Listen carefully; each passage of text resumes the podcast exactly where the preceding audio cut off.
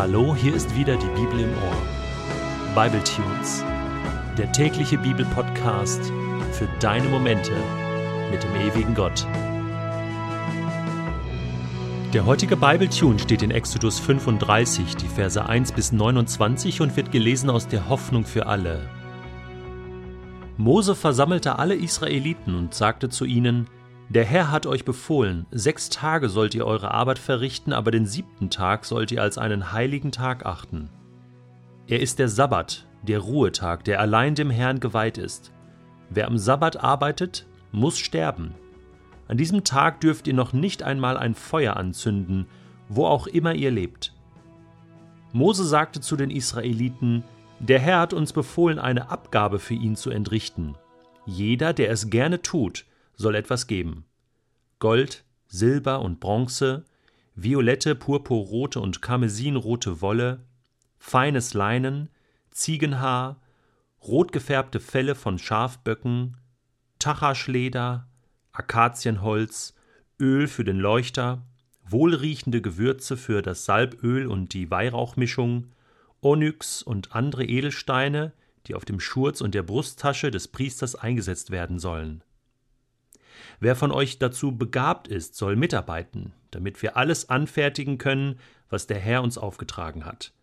Das heilige Zelt mit seinen verschiedenen Dächern, Haken, Platten, Querbalken, Säulen und Sockeln, die Bundeslade mit den Tragstangen, die Deckplatte und den Vorhang vor der Bundeslade, den Tisch für die Gott geweihten Brote mit seinen Tragstangen und allem, was dazugehört, den Leuchter mit seinen Gefäßen und Werkzeugen, die Lampen und das Öl, den Räucheropferaltar mit den Tragstangen, das Salböl, die Weihrauchmischung, den Vorhang für den Eingang zum heiligen Zelt, den Brandopferaltar mit seinem Bronzegitter, seinen Tragstangen und allen Gefäßen und Werkzeugen, das Wasserbecken und sein Untergestell, die Vorhänge, die den Vorhof abgrenzen mit ihren Pfosten und Sockeln, den Vorhang für den Eingang zum Vorhof, die Pflöcke und Seile für das heilige Zelt und für die Abgrenzung des Vorhofs, sowie die gewobenen Priestergewänder für den Dienst im Heiligtum, die Aaron und seine Söhne tragen sollen.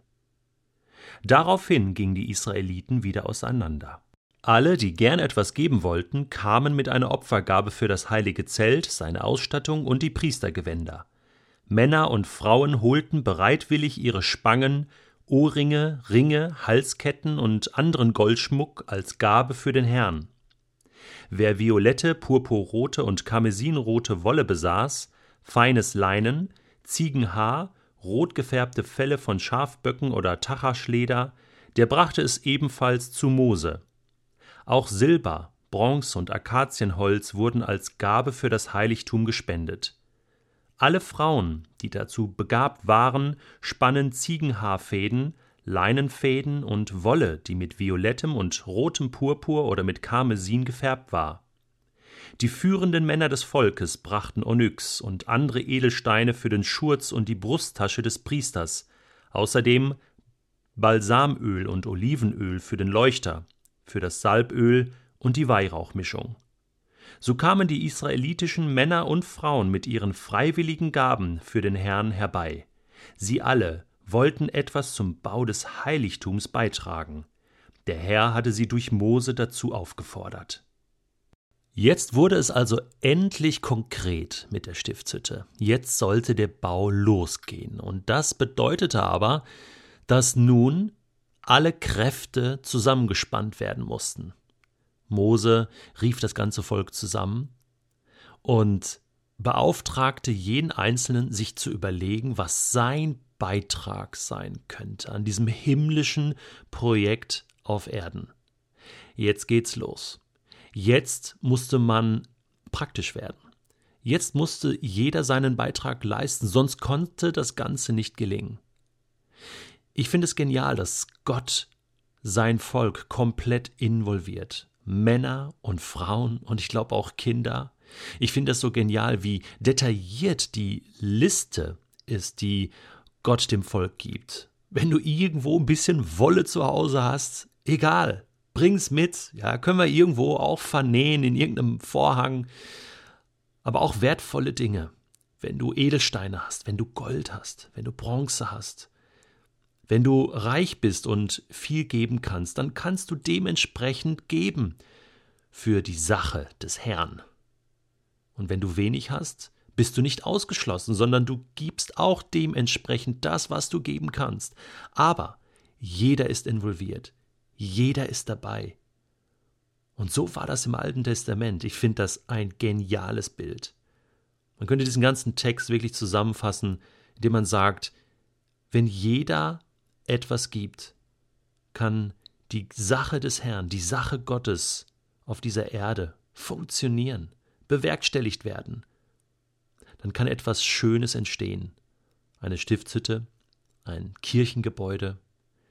Und jede möglichst denkbare Arbeit Gottes auf dieser Erde kann so funktionieren. Das ist die Power, die Gemeinschaft, hat, die Synergie, die entsteht, wenn viele zusammenkommen, kann viel bewegt werden für Gott. Das ist ein Geheimnis. Und ich glaube, die Summe des Zusammengelegten ist dann immer mehr als das, was im Einzelnen gegeben wird. Alle großen Projekte auf dieser Erde laufen so, aber ich glaube, es ist grundsätzlich die Idee Gottes gewesen, dass Menschen so miteinander arbeiten. Ein wichtiges Stichwort hierbei ist noch eins, nämlich das Wort freiwillig. Jeder, der möchte, jeder, der kann. Es war kein Zwang. Natürlich ist es blöd, wenn alle etwas bringen und du stehst dann am Ende da und sagst so, ja, tolles Gebäude, tolle Stiftshütte, darf ich auch mal reinschauen? Ja, ist eigentlich peinlich, schäme mich eigentlich, ich habe nichts dazu beigetragen, obwohl ich hätte eigentlich auch gekonnt, aber irgendwie, das ist dann ein blödes Gefühl. Und deswegen setzt Gott die Latte ziemlich runter und sagt, hey, jeder kleine Beitrag wird honoriert. Aber es muss freiwillig sein. Ich zwinge dich dazu nicht. Du kannst etwas geben, aber es muss von dir kommen. Ich finde das so genial. Es ist so eine Ermutigung auch für mich heute. Und egal in welcher Kirche, in welcher Gemeinschaft, in welcher Gemeinde, in welchem Kreis von Christen du dich bewegst, Du bist involviert. Du bist in einem Team. Du bist hineingestellt in eine Gemeinschaft und du bist herausgefordert, Verantwortung zu übernehmen. Freiwillig, indem du einerseits etwas hineingibst an Zeit, an Kraft, an Geld, an ja, Materialien sozusagen, oder indem du mitarbeitest. Auch das ist ja hier ein Faktor gewesen. Wer etwas kann, wer Fähigkeiten einsetzen kann, der kann das auch freiwillig tun. Und so kannst du dazu beitragen, dass Gottes Projekte auf dieser Erde funktionieren, bewerkstelligt werden. Das ist das große Geheimnis von Gemeinde Gottes global, dass Gott mit fehlerhaften Menschen, die aber bereit sind, etwas zu investieren, sein Werk vollendet. Ist das nicht genial? Und weil es so gut passt an dieser Stelle, möchte ich gerne etwas in eigener Sache sagen. Und zwar habe ich jetzt die neuesten Zahlen über Spenden im Jahr 2011 für Bibletunes bekommen. Und die sagen aus, dass über 60 Spender mehr als 40.000 Euro im Jahr 2011 für Bibletunes zusammengelegt haben. Und das bist du gewesen. Mit deinem Beitrag von 5, 10, 15, 20, 100, 500, 1000, manche sogar mehr als 1000 Euro im Jahr. Vielen, vielen Dank dafür. Gott segne dich. Du wirst noch persönlich von mir benachrichtigt werden und ein Dankeschön bekommen. Du gehörst damit zu den 6% der über 1000 Hörer, die Bibletunes damit nachhaltig unterstützen. Mit dieser freiwilligen Spende hast du ein Zeichen gesetzt. Du sorgst dafür, dass Bibletunes Spuren in dieser Welt hinterlassen kann.